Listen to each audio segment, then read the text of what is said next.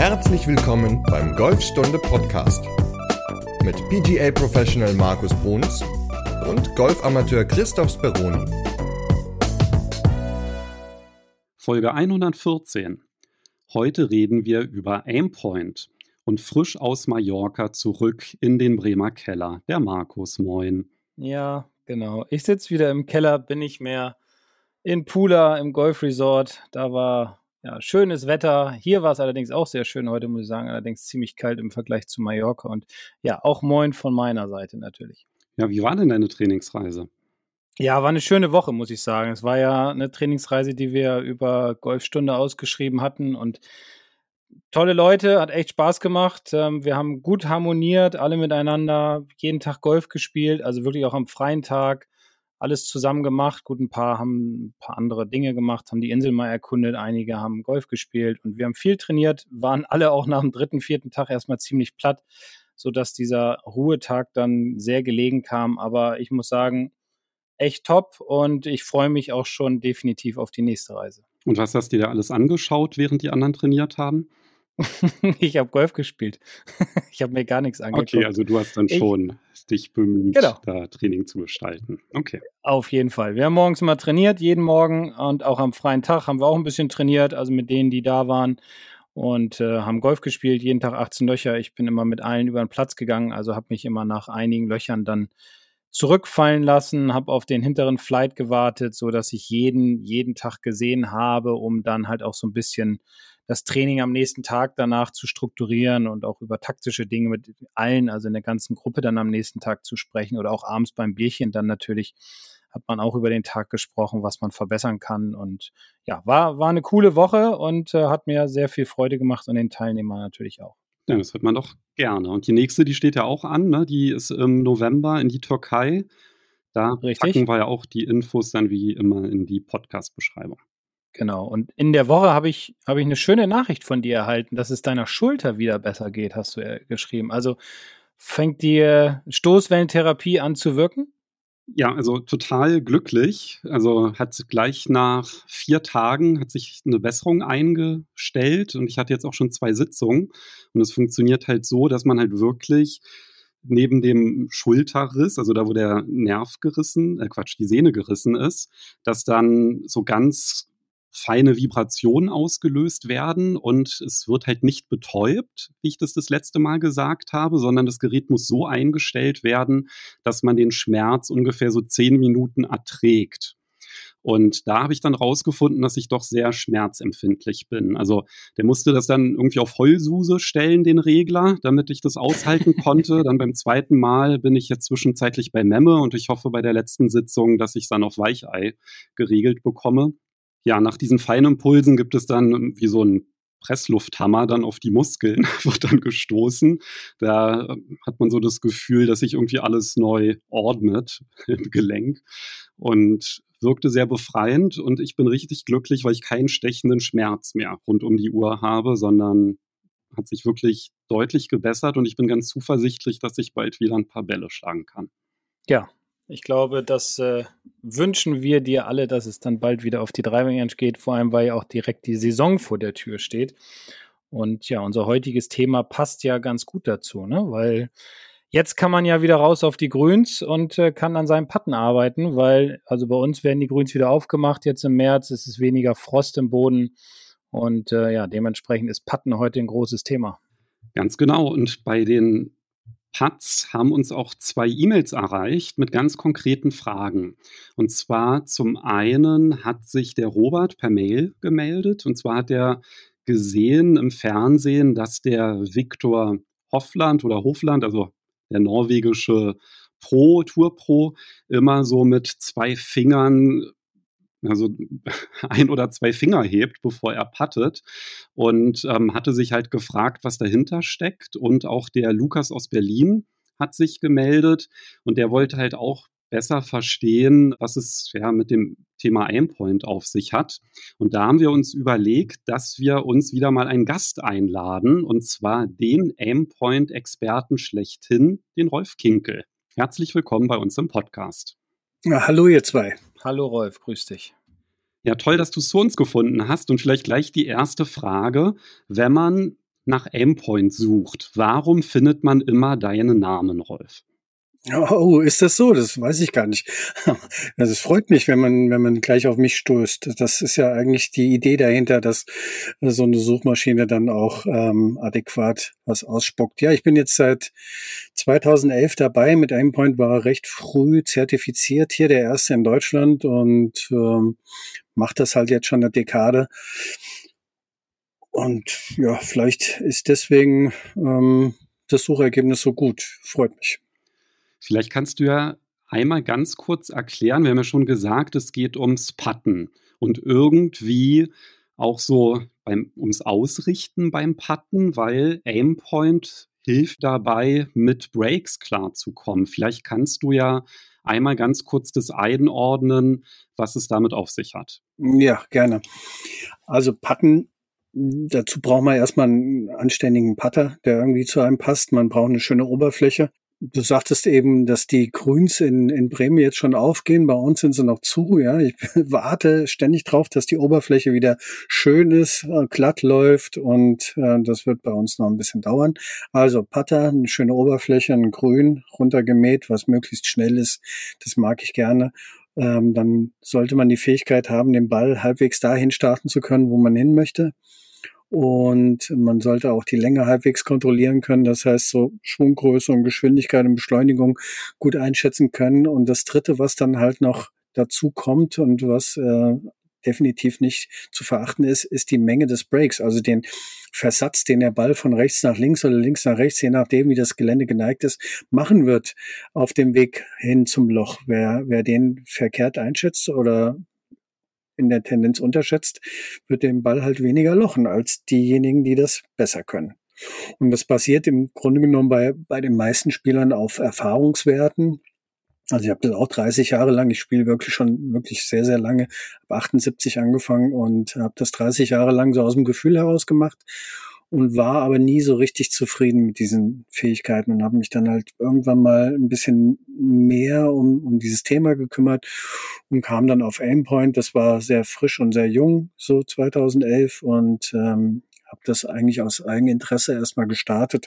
Gar nichts wissen, ob da ja, ein Unterricht oder ein Geschäft mitzumachen ist und das Grünlesen ist, wird von Aimpoint sehr schnell abgedeckt und äh, das ist halt eine Fähigkeit, die wichtig ist beim Putten. Und wie bist du da konkret drauf gestoßen? Also du hast es wahrscheinlich irgendwie gesehen, so wie auch in den Mails von unseren ähm, Hörern, die sich gemeldet haben, dass Pros die Finger gehoben haben und hast dich gefragt, wie das ist oder wie bist du auf das Thema gestoßen? Hm. Ja, nicht ganz. Also das äh, war so, dass, dass ich in Dubai Caddy gemacht habe bei der Damentour auf dem, auf dem ähm, Platz dort äh, einer deutschen Spielerin geholfen habe oder versucht zu helfen als Caddy und dann die Grüns wirklich nicht toll gelesen habe. Das ist dann super peinlich, wenn du als, als Caddy da falsche Angaben machst und sagst, spiel ihn doch mal ein bisschen, ein bisschen links und er läuft dann auch noch in die Richtung. Es läuft eher genau in die andere Richtung. Und das war so der erste Auftritt als Caddy und da habe ich mir dann so ein paar andere Caddies angeschaut, die das professionell machen und die sind da tatsächlich mit Wasserwagen übers Grün gelaufen und haben sich Aufzeichnungen gemacht. Also die haben sich sehr stark vorbereitet. Da habe ich gedacht, da muss mehr dahinter stecken. Also nur einfach gucken oder raten oder schätzen, das scheint anscheinend nicht mehr gang und gäbe zu sein, beziehungsweise die Lösung zu sein. Und daraufhin habe ich dann gedacht, so komm, da kümmerst du dich jetzt drum und suchst mal nach, ob es da irgendwas gibt und kam dann schnell auf Aimpoint. Das war schnell zu finden. Kurze Zwischenfrage noch. Jetzt ist es ja häufig so, das höre ich immer von meinen Schülern, dass sie glauben, viel zu viel Zeit zu verschwenden. Sagen sie auch tatsächlich so, wenn sie jetzt diese Aimpoint-Methode anwenden würden. Ist es denn so, dass ich, wenn ich das beherrsche, das Ganze, dass es dann relativ schnell geht, dass ich mit ein paar kleinen Finessen es schaffe, in der Zeit zu bleiben, die ich habe für den Schlag und schaffe ich es auch dann dadurch natürlich, ja, mehr Putts logischerweise zu lochen. Wie ist da deine Erfahrung in den, in den letzten zehn Jahren? Oder elf Jahre sind es jetzt ja schon mit Aimpoint.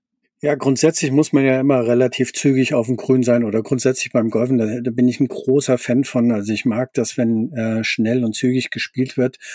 Und äh, der Spieler muss halt lernen, seine toten Zeiten, ich sage da immer tote Zeiten, immer dann, wenn er gerade nicht dran ist, zu nutzen und seine Informationen zu holen.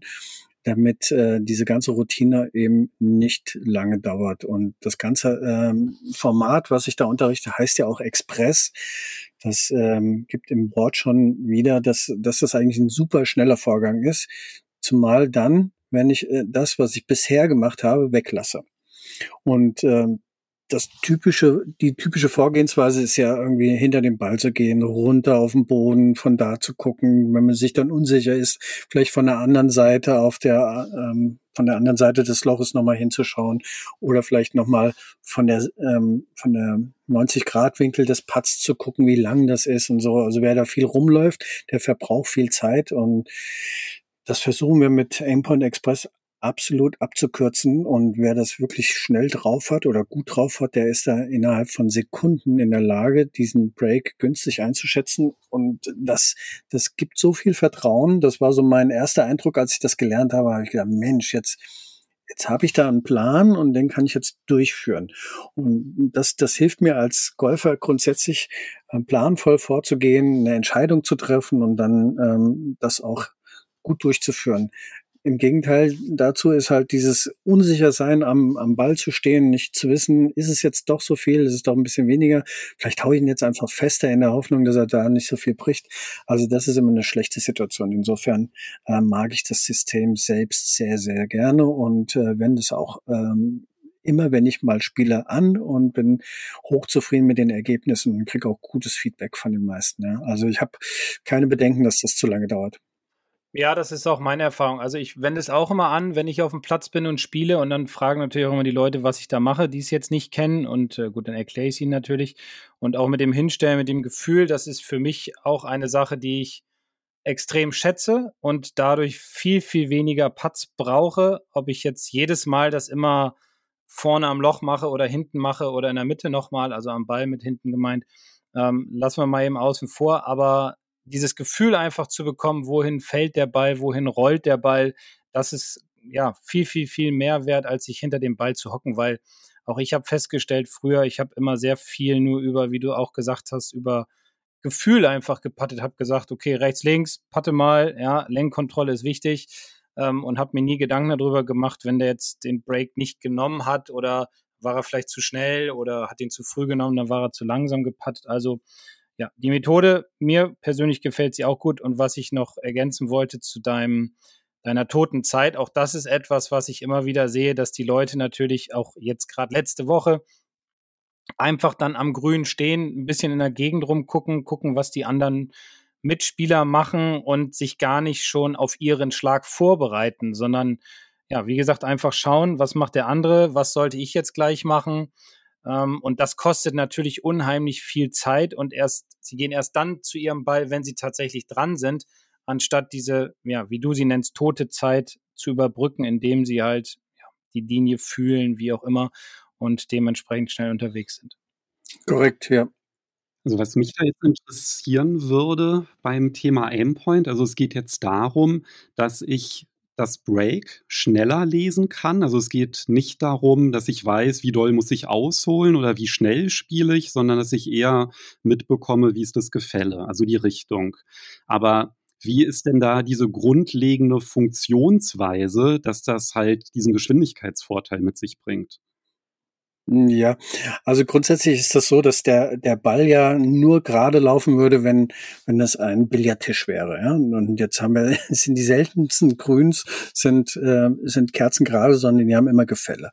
Und dieses Gefälle wird üblicherweise optisch eingeschätzt, visuell und da unterliegen wir gerne irgendwelchen Tricksen, die zum Beispiel im Hintergrund schiefe Horizonte zum Beispiel oder tiefstehende Sonne oder fleckige Grüns oder Schattenspiele und da erkennt man gerne wenig dann auf dem Grün und dann wäre es hilfreich, wenn man ähm, quasi die Karte Aimpoint ziehen kann und sich ähm, auf die Puttlinie stellt, also genau in die Verbindung zwischen Ball und Loch und da mal mit Gleichgewichtssinn, mit Druckempfinden in den Füßen oder mit ähm, Gelenklagesinn, also der Körper hat da mehrere Sinne, diese Neigung versucht zu erkennen, zu detektieren. Läuft er nach links, läuft er nach rechts und je nach Gefühl ist das eher ein kleiner Break, mittlerer Break und größerer Break. In, in so einem Unterricht dann wird das sehr, sehr genau gemacht, wird es sehr genau skaliert und dann hat man eine Idee, was da passiert. Und grundsätzlich ist es so, wenn, wenn ich einen, einen Break günstig lese, dann wird halt auch der ganze andere Bereich des, der, der Richtungskontrolle und der Längenkontrolle auch zusätzlich besser. Das ist also quasi das ganze System lebt von mehr Informationen, von besseren Informationen.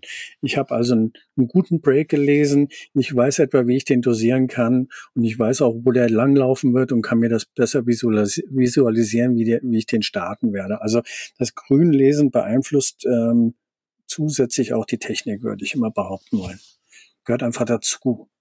Also das bedeutet, du verlässt dich dann nicht nur auf den optischen Sinn, sondern du erfühlst tatsächlich den Verlauf bis zum Loch, also dass du ein Gefühl für das Gefälle bekommst.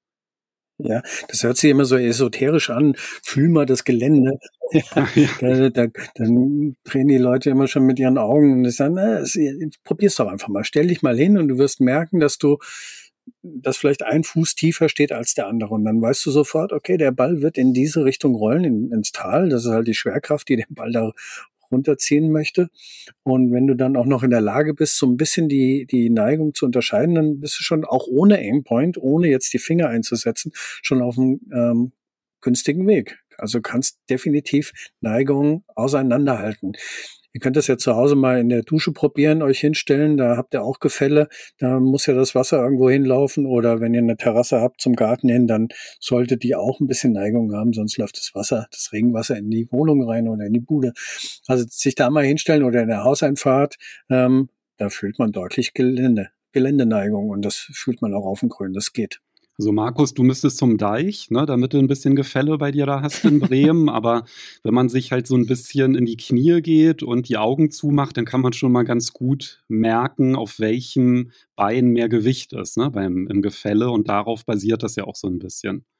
Ja, wie gesagt, der eine fühlt das eher als Druckempfinden in den Füßen, der nächste, der hat das eher so ähm, im Becken, also im Gelenklagesinn, wie wie der Knochen da in der Pfanne steht und dann der dritte, der macht das über sein Gleichgewicht. Also da hat jeder auch einen anderen Zugang zu. Auf alle Fälle ähm, ist es machbar.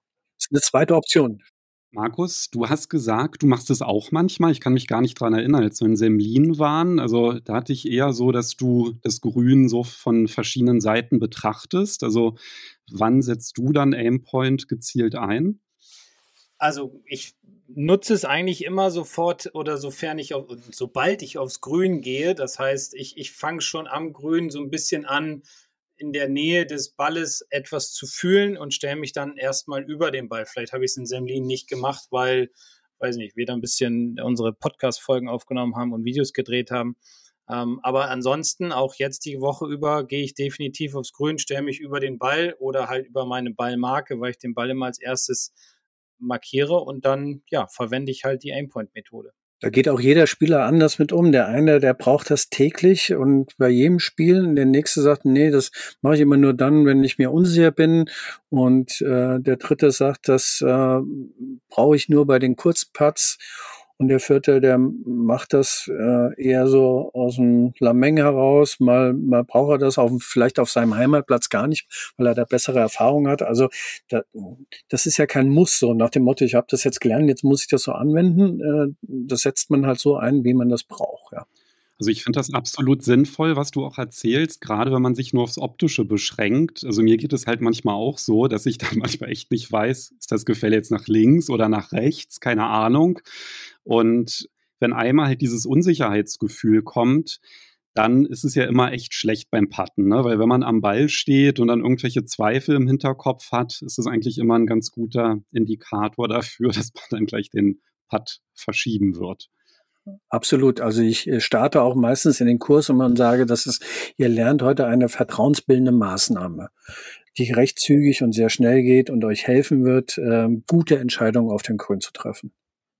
Ja, also das, das Feedback kriege ich auch immer wieder von den Leuten, die bei uns in Sieke dann deine Kurse besucht haben, dass sie, wenn sie die Methode anwenden, dann nicht in jeder Runde sich ganz stark auch im Patten verbessert haben und vor allem auch wesentlich mehr Sicherheit bekommen haben. Und das war jetzt auch auch jetzt nochmal eben zurückgehend auf die letzte Woche, wo ich auf Mallorca war, haben wir drei Plätze gespielt, die echt sehr schnelle Grüns hatten, jetzt auch schon um diese Jahreszeit, ähm, die täglich gemäht wurden per Hand und äh, klar, abends mit ein bisschen Schattengefälle, äh, mit, mit, mit dem Schatten auf den Grüns und so weiter, war es alles nicht mehr so geil zu sehen. Und sie hatten vor allem auch viele Ondulierungen, was so, ich sag mal so Treppen, ja, so Stufengrüns waren halt auch viele da. Und wenn du ja, mal unten gelegen hast und die Fahne stand oben auf der oberen Welle, dann war das schon sehr, sehr hilfreich, sich auch mal in die Welle hineinzustellen, beziehungsweise oben dann auf die Wellenkante, um halt mal zu sehen, okay, da fällt der Ball gar nicht mehr so stark, wie es vielleicht sich vorher, wie es vielleicht halt vorher ausgesehen hat, als man zum Grün hingegangen ist, weil die Welle vielleicht so eine, ja, so, so, so, so ein Oval war. Also das ist schon da habe ich sehr viel angewendet und da hat es mir sehr viel geholfen, auch wesentlich weniger Putts zu brauchen. Ja, also gerade auf fremden Plätzen, die man so nicht kennt, wo man die Bedingungen äh, nicht gewohnt ist und gerade in, in äh, jetzt in Spanien, in Portugal oder irgendwo am Mittelmeer, da wo es wärmer ist, sind die Grüns halt erheblich schneller als unsere Grüns hier in Deutschland, die wir so spielen. Ähm, wenn sie dann im Sommer mal auf Stimp 9 oder Stimp 10 gehen, da schlagen wir alle die Hände über den Kopf zusammen und rufen Hurra. Aber das ist ja gang und gäbe da unten in Portugal und in Spanien. Ähm, wenn man dann auf solche Grüns kommt, die schnell sind, da verhält sich der Ball echt grandios anders, gravierend grandios anders, würde ich sagen. Und das, ähm, das ist der normale Golfer einfach nicht gewohnt. Und ähm, da wären die Breaks halt auch wahnsinnig viel größer. Auf schnellen Grüns sind Breaks viel, viel größer, als man das von deutschen Grüns kennt. Denn der Ball ist langsamer unterwegs, er braucht mehr Zeit. Das verstehen die wenigsten auch, wenn, wenn ich sage, auf einem schnellen Grün ist ein Ball langsam unterwegs. Naja, weil du ja auf einer Glasplatte den nur antippen musst. Der, der ist, hat, kriegt wenig Energie, läuft aber, läuft, hat überhaupt gar keinen Rollwiderstand und er braucht mehr Zeit und immer wenn der länger unterwegs ist, bricht er dann halt auch mehr.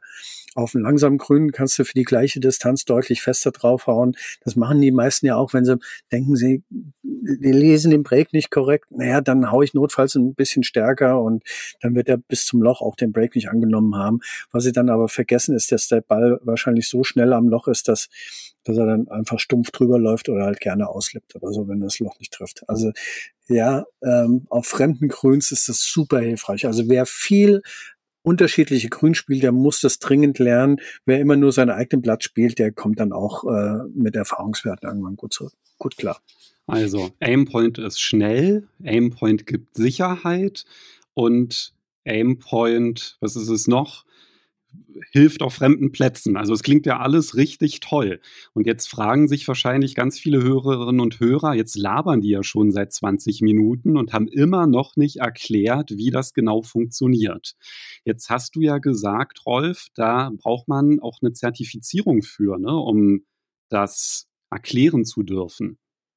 Ja, also ich habe das damals äh, 2011 äh, gelernt. Ich bin nach England geflogen zu dem europäischen Chef und habe das da drei Tage lang ähm, mit ihm ausprobiert und die Inhalte quasi versucht zu verstehen und anzuwenden. Und dann musste ich ähm, dann drei Monate lang das quasi zu Hause im Club üben und ausführen. Und dann kam der Erfinder oder beziehungsweise der Gründer von diesem System äh, nach, nach Deutschland geflogen, der Mark Sweeney, und hat mich dann zertifiziert. Da musste ich dann auch für beide ähm, Sachen, also sowohl für diesen Aufenthalt in England und als auch, als auch diese Zertifizierung, als Herr Mark kam, natürlich ordentlich Geld zahlen. Und ähm, das hat aber, ähm, wie gesagt, am Anfang ja war das Eigeninteresse. Ich habe gesagt, dass ich will das einfach wissen, das brauche ich und ähm, da habe ich nicht drüber nachgedacht, ob man da irgendwie, das war auch damals äh, noch ein, ein, bisschen anderes System, die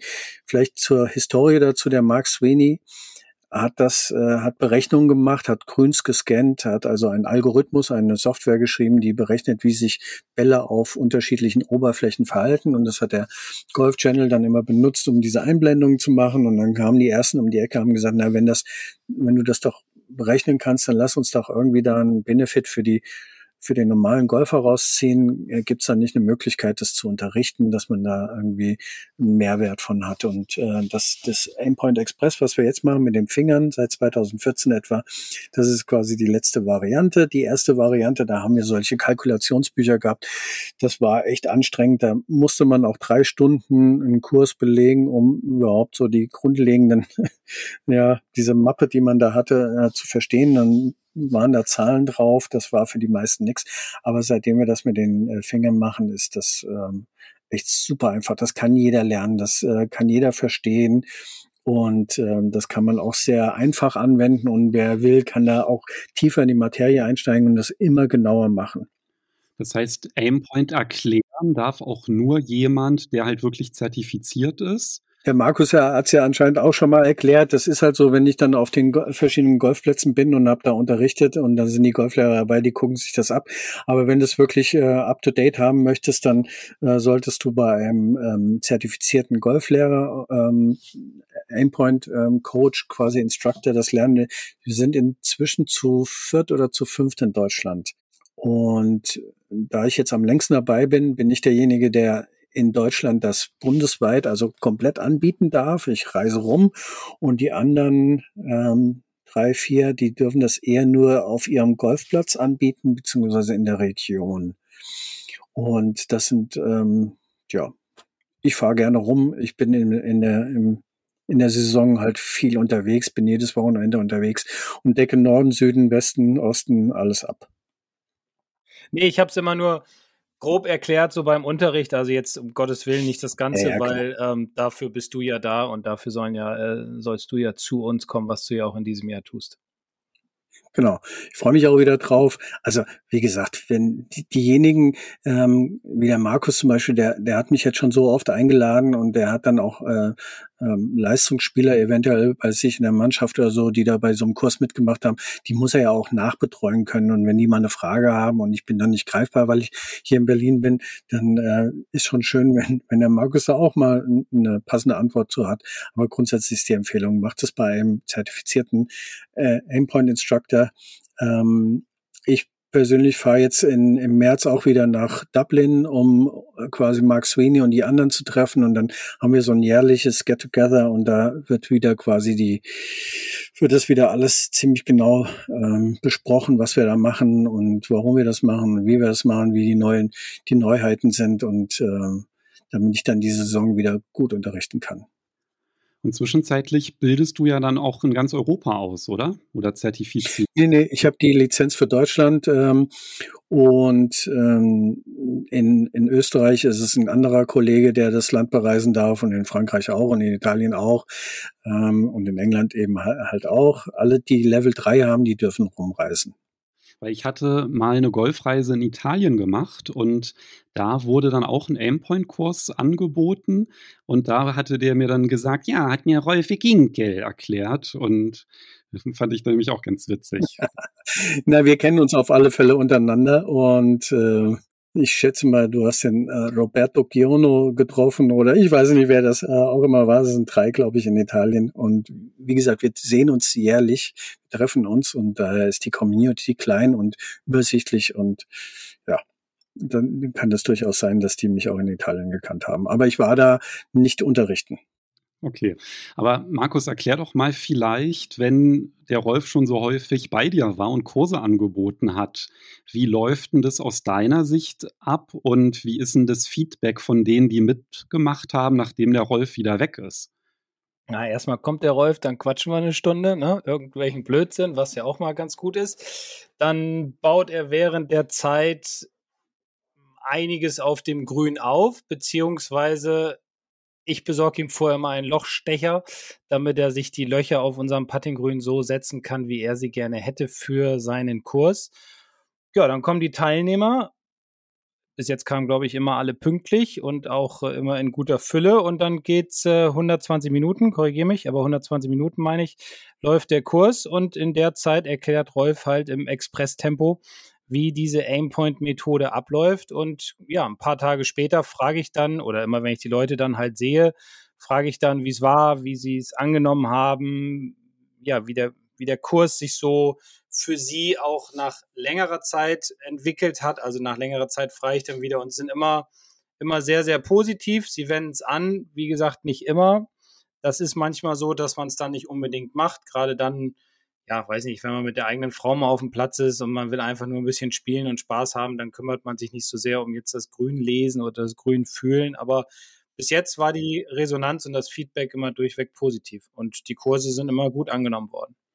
Ja, korrekt. Das ist richtig wiedergegeben. Also zwei Stunden dauert der Kurs und er hat auch immer den gleich bleibenden Ablauf. Das ist dem Mark Sweeney auch ganz wichtig, dass egal wo du den Aimpoint-Kurs Express 1 und 2 zum Beispiel jetzt ähm, machst auf der Welt, dass der quasi die gleichen Inhalte vermittelt. Also es wird grundsätzlich erstmal über allgemeine ähm, ja, Notwendigkeiten gesprochen, warum so ein Ball überhaupt bricht und ähm, was das beinhaltet. Dann fangen wir mit kurzen Parts an und mit dem Gelände fühlen und transferieren dann diesen, diesen Prozess, den man da übt, dann auf mittlere und lange Parts und dann sprechen wir auch den Doppelbreaker an, der dann eher auf äh, großen Distanzen stattfindet, also in zwei Richtungen bricht und man geht dann auch mehr in die Tiefe und bespricht dann auch noch, wie es bergauf und bergab und das, das ist immer, ich rufe sie immer zusammen, ähm, wir besprechen das und dann wird rausgegangen und es wird angewendet.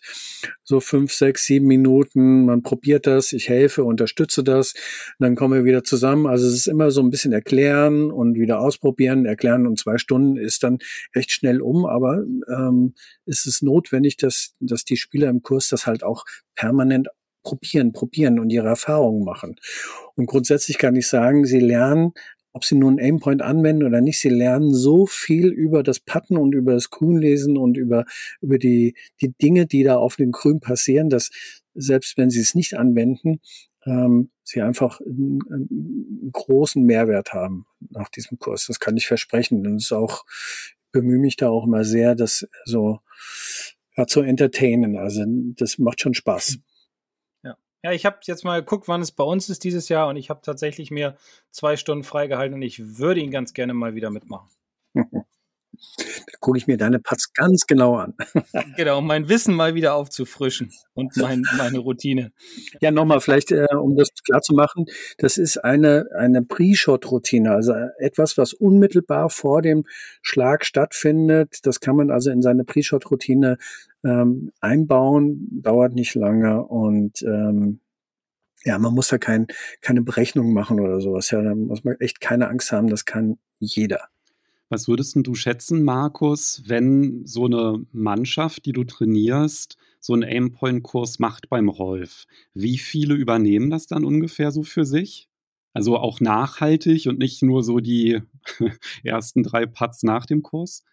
Also ich glaube, wenn diese, diese Hemmschwelle, sage ich mal, so gebrochen ist, mal was Neues auszuprobieren, ich glaube, dann würden es alle verwenden und sie würden es vor allem auch nutzen, oder ich sage mal anders, wenn jetzt aus der zwölf Leute aus der Mannschaft äh, oder spielen in der Mannschaft und zwei wenden es andauernd an und verbessern sich im Patten ohne Ende.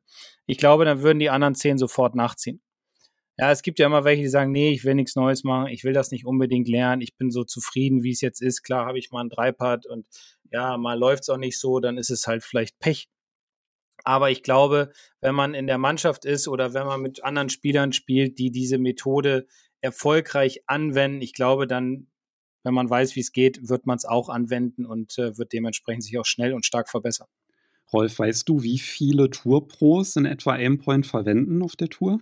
Oh, die haben wir nicht, also ich habe sie akut nicht gezählt, äh, aber du hast vorhin schon einen genannt, Victor Hoffland. Ähm, ich kann so ein paar, ein paar bekannte Namen nennen.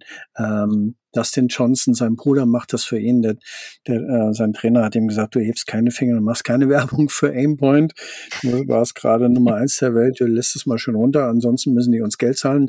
Er möchte das aber und dann macht es halt sein Bruder für ihn. Der steht dann immer hinter ihm und sagt, hey Dustin, dahin. Alles klar, da put ich jetzt hin. Und das scheint ja bei ihm zu funktionieren. Äh, Justin Rose ist einer, ähm, der Adam Scott, äh, ganz viele Damen, äh, ganz viele Asiaten auf der Tour machen das. Ganz, ganz viele Caddies. Man sieht es leider im Fernsehen nicht. Man denkt ja immer, ja, das macht auch keiner, weil man es nicht sieht.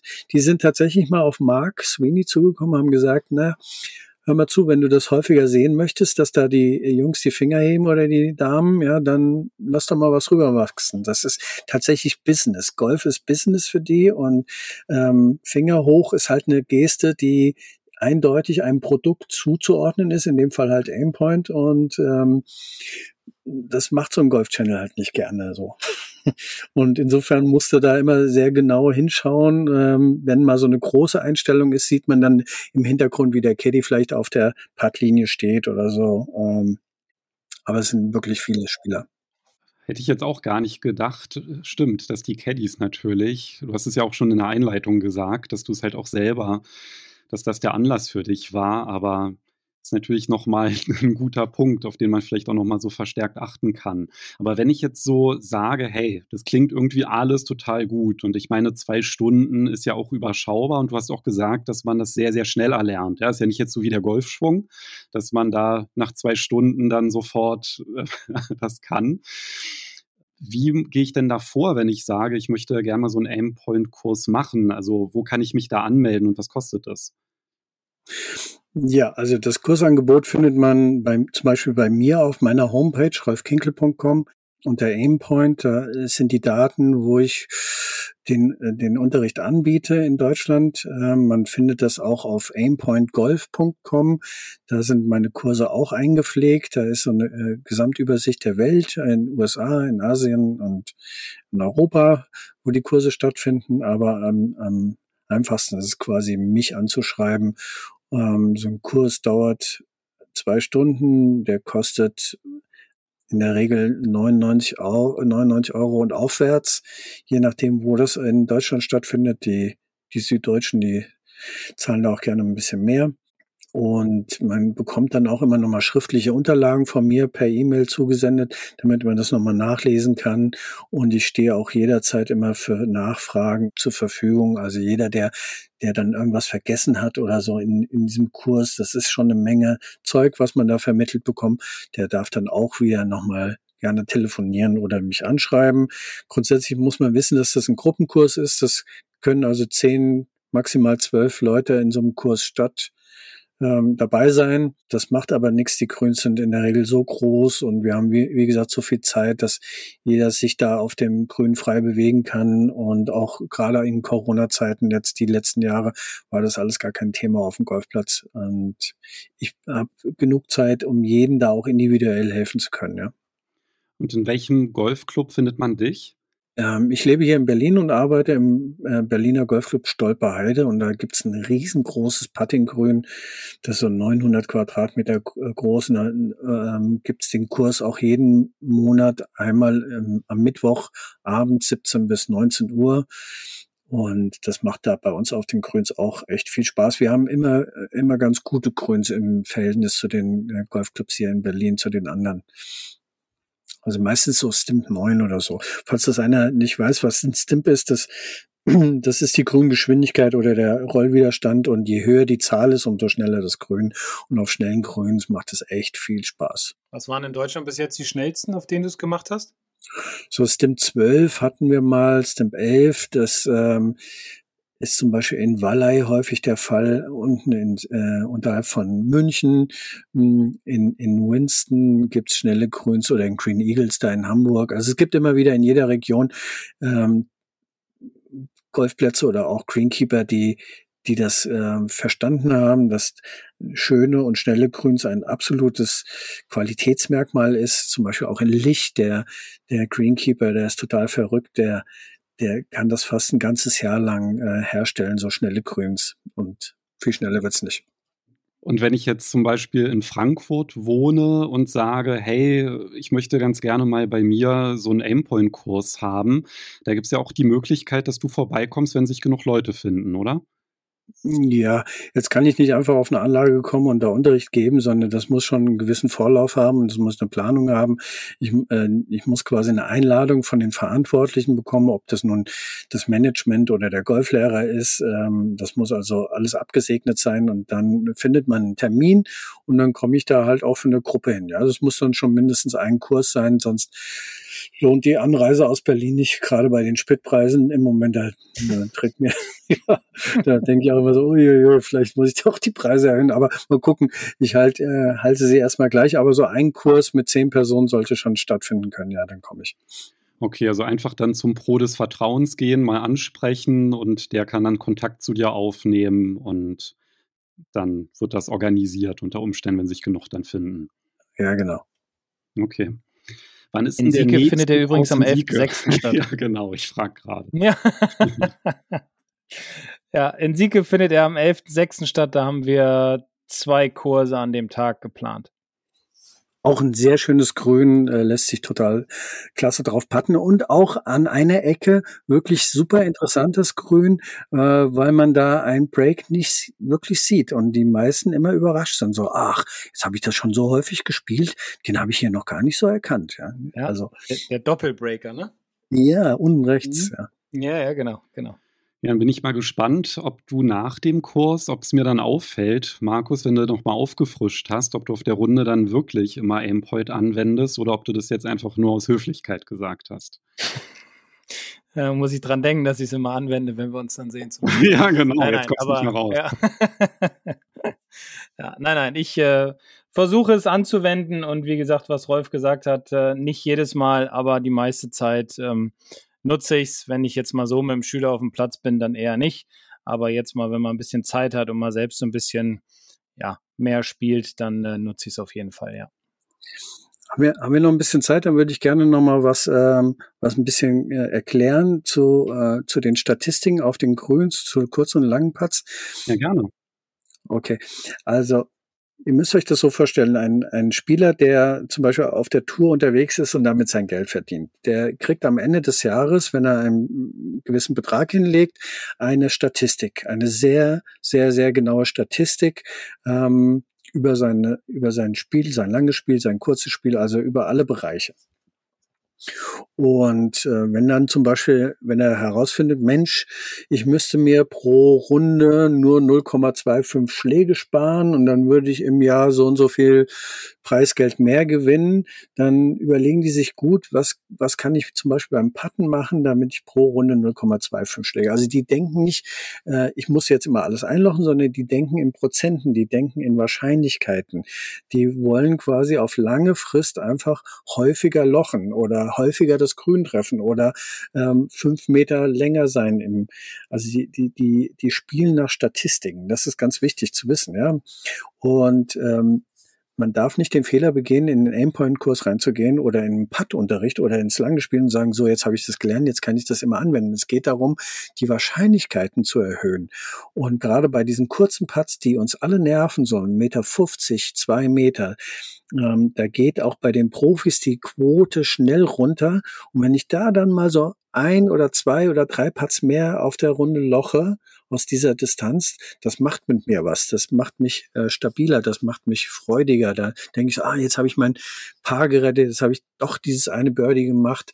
Das muss also nicht permanent passieren, aber es reicht schon, so ein bisschen mehr Vertrauen zu bekommen. Und wenn ich bei dem mittleren und langen dann in der Lage bin, ähm, dann muss man wissen, dass so sagen wir mal vier oder fünf Meter, da ist das dann, da ist die Quote eigentlich schon unter zehn Prozent, dass der reingeht. Aber wenn ich dann in der Lage bin, den sicher ans Loch ranzuspielen, so dass der nächste dann problemlos drin ist, dann habe ich doch auch schon wieder einen riesen Benefit, wenn ich äh, durch so ein, so ein Zusatzinformation wie Aimpoint quasi auch lerne, Putts zu vermeiden aus großen Distanzen, dann, dann ist das was, dann habt ihr da einen, einen großen Zugewinn. Ja? Insofern ähm, lernt man nicht jeden Ball einzulochen, aber man lernt seine Puttfähigkeiten deutlich zu steigern.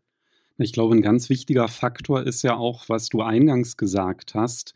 Das ist ja diese aufkommende Unsicherheit. Ne? Wenn ich nämlich nur so nach Auge ziele, dann kann es ja auch sein, dass wenn ich einen Putt deutlich verfehle, dass ich den vielleicht nicht mittig getroffen habe auf der Schlagfläche. Und dann weiß ich nicht, habe ich das Break nicht richtig gelesen, habe ich nicht mittig getroffen.